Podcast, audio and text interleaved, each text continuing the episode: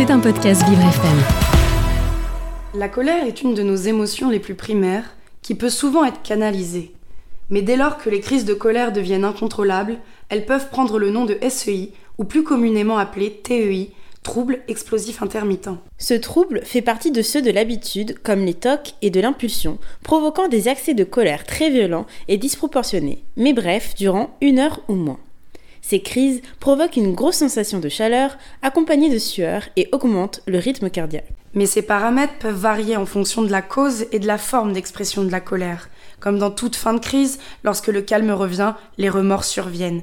Car pendant celle-ci, la personne atteinte est très violente avec son environnement, ses proches et elle-même. La conscience est bien souvent altérée et quoique conscient des actes faits, le contrôle y est impossible. La culpabilisation est alors de mise car l'on peut se voir agir, mais le temps semble filer pour celui qui la vit et être long pour celui qui l'a subi.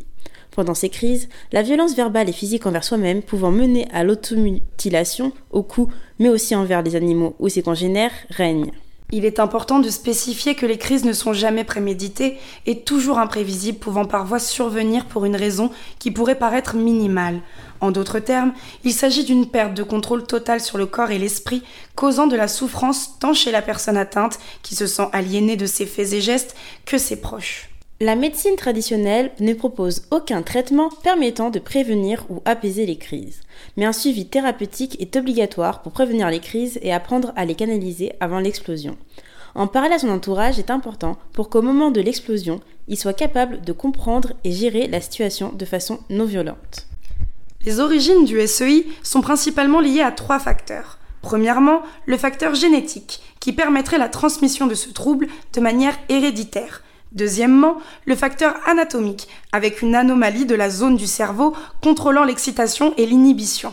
Dernièrement, un environnement ultra-violent dans lequel a grandi l'enfant peut favoriser le développement du trouble. Des raisons multiples donc qui ne permettent pas, cependant, d'expliquer précisément le développement du trouble. Si jamais vous pensez être atteint de ce trouble ou connaissez une personne qui pourrait l'être, dirigez-vous vers un psychiatre, seul professionnel apte à vous guider. C'était un podcast Vivre FM. Si vous avez apprécié ce programme, n'hésitez pas à vous abonner.